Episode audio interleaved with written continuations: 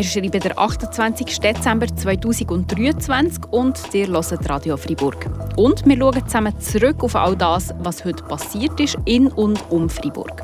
Das sind die Schlagzeilen vom Tag. Im Jahresrückblick geht es um Opferstöcke und Wetterextreme. Und das Laupen steht das Aachen bevor. Im grossen Format das Jahr. Die Region im Blick. Noch drei Tage bis zum Jahreswechsel.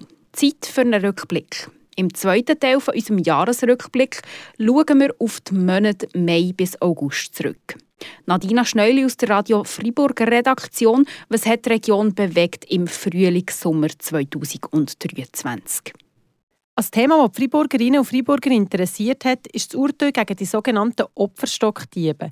Im Juni ist der 65-jährige Opferstockdieb zu einer bedingten Haftstrafe von acht Monaten verurteilt. Er hat zwischen August und November 2021 mit einem Komplizen zusammen im ganzen Seisenbezirk Geld aus Kondolenzurnen und Opferstöcken gestohlen. Die beiden Männer haben bei 27 Diebstählen etwa 5400 Franken ergaunert und sind im November 2021 das Heteriet in Flagranti von der Polizei verwünscht. Action hat so für die Feuerwehr letzten Sommer. Es hat gefühlt, ging wieder irgendwo brennt. Ja, genau. So zum Beispiel Mitte Juni, wo es im Freiburger Beaumont-Quartier in einem Wohnblock gebrannt hat. 80 Personen mussten evakuiert werden. Die Kantonspolizei hat bei den Ermittlungen die mutmaßlichen Brandstifter identifizieren. Das Grässchen ist Mitte Juli in der grossen Recyclinganlage an Brand ausgebrochen. Der Hans-Uli Bühlmann, Geschäftsführer der Recyclinganlage, hat erklärt, wie es dazu gekommen ist. Äh, es war auch gefilmt, äh, wo das Feuer ausgebrochen ist und man hat genau gesehen, dass eine Lithiumbatterie die brennt.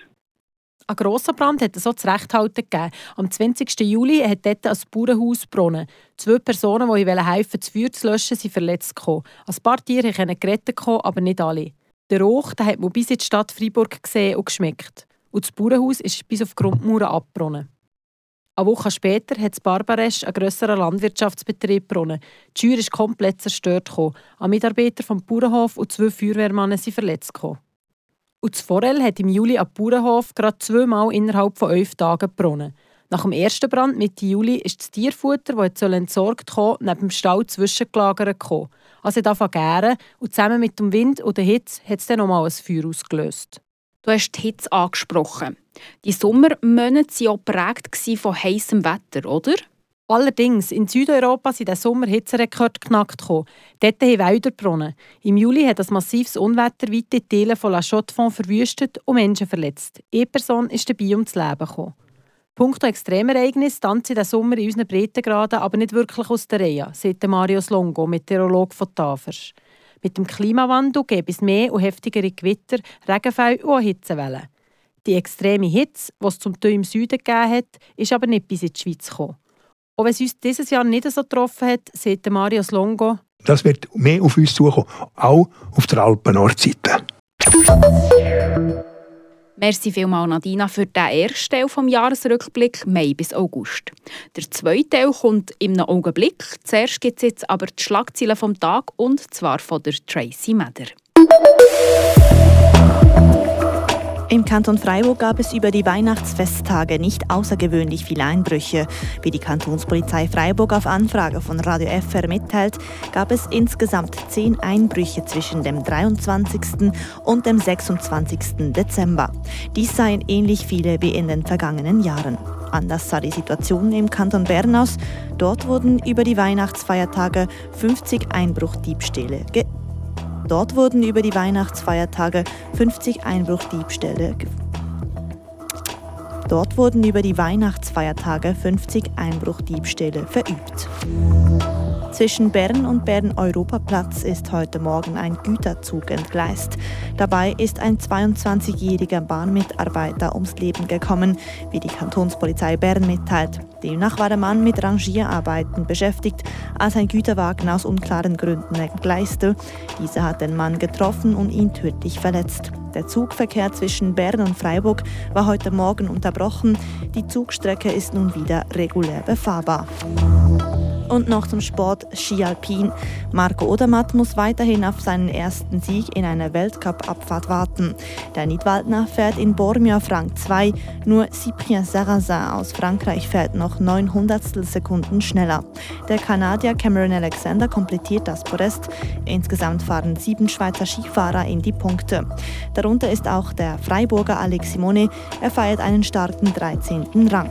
Beim Riesenslalom der Frauen in Lienz gewinnt Michaela Schifrin vor Federica Brignone und Sarah Hector. Als beste Schweizerin fährt Lara Gutberami auf Platz 6.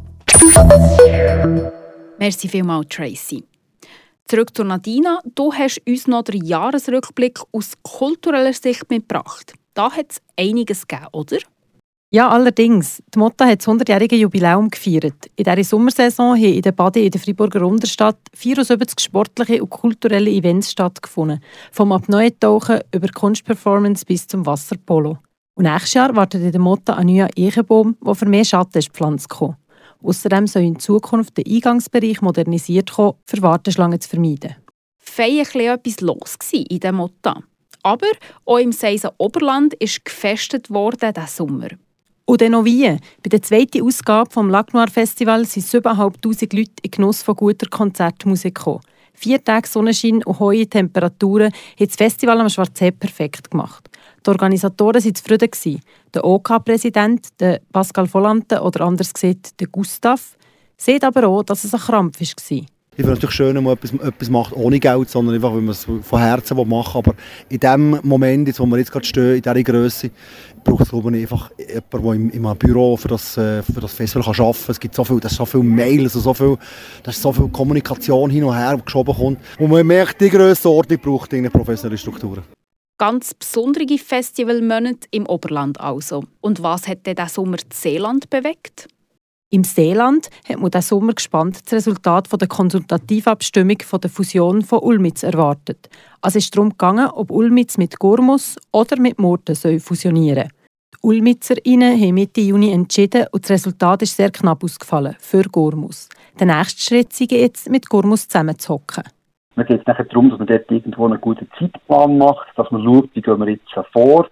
Ich denke sicher, du wirst in gut zweieinhalb Jahren nachher paar Fokus setzen, sich was passiert mit unseren Mitarbeitenden, respektive was kann man in die Vereinbarung reinnehmen, was auch für Bürger, Bürgerinnen von Ulmitz wichtig ist. Der Entscheid ist jetzt rund ein halbes Jahr her. Die Gemeinde Gormus will eine mögliche Fusion mit Ulmitz bis am 1. Januar 2026 auf Anfang von einer neuen Legislatur abschließen. Bis die kann anfangen müssen aber Gormus und auch Ulmitz nochmal Joshi ansagen an der Urne. Merci vielmals, Nadina. Das sind die Monate Mai bis August. Und in diesem Jahr bleiben nur noch knapp drei Tage übrig. Heißt, dass Silvester vor der Tür steht. Und dann gibt es das Lauben traditionellerweise Aachen Das feiert das Jahr das 100. Jubiläum.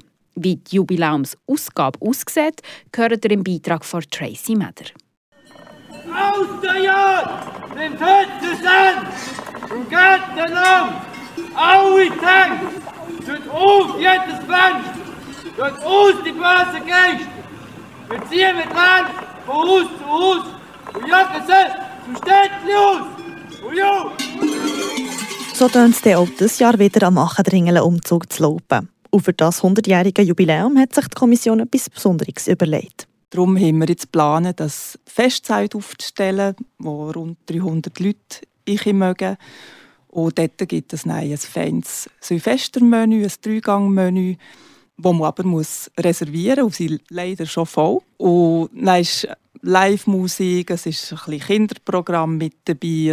Vergessen habe ich noch ein Bar, gibt es auch noch im Aussenbereich. Also so für die spontanen Besucher haben wir natürlich auch noch etwas. Sagt der Regulat Büro, eines der Kommissionsmitglieder. Die Idee mit dem Festzelt hat also Anklang gefunden an das haben viele zu Loben nicht geglaubt, sagt der Präsident des Achendringelen, Renato Chardonnans. Wo wir da die erste Sitzung hatten, im Januar und geredet haben von Festzelt für 300 Leute, und ich das so ein erzählt habe, zu Lopen, hat man schon gehört, äh, ja, vergessen das, ihr werdet nie so viele Leute haben. Die Lopener sind, was das angeht, in der letzten schon immer so ein bisschen äh, verknorzt gewesen. Aber äh, ich glaube, wenn es so etwas gibt wie die Sachen dringeln, um nach dem Umzug selber an einen Ort her kann, habe ich selber eigentlich nie Bedenken gehabt. Ja. Und siehe da, die 300 Plätze im Zelt sind ausgebucht. Überlegt man sich dann eventuell das Festzelt mit dem Silvesteressen jedes Jahr zu organisieren? Ja, es ist einfach zeitintensiv für alle. Wir sind alle berufstätig und machen das wirklich frei, in Freizeit. Ich bin da ein bisschen realistisch. Ich denke, ein zweites Mal 100 Jahre feiern wird Sachen dringeln nicht mehr. Aber ähm, dass wir in Zukunft einfach immer die Bar werden haben, das wäre eigentlich auch meine Idee. Sagt der Präsident vom Achendringelen, der Renato Chardonnans. Merci vielmals, Tracy. Das war es von diesem Donnerstag und von mir. Habt Sorge und einen schönen Abend. Das bewegt heute Freiburg. Freiburg aus seiner Geschichte. Ging auf frapp.ch.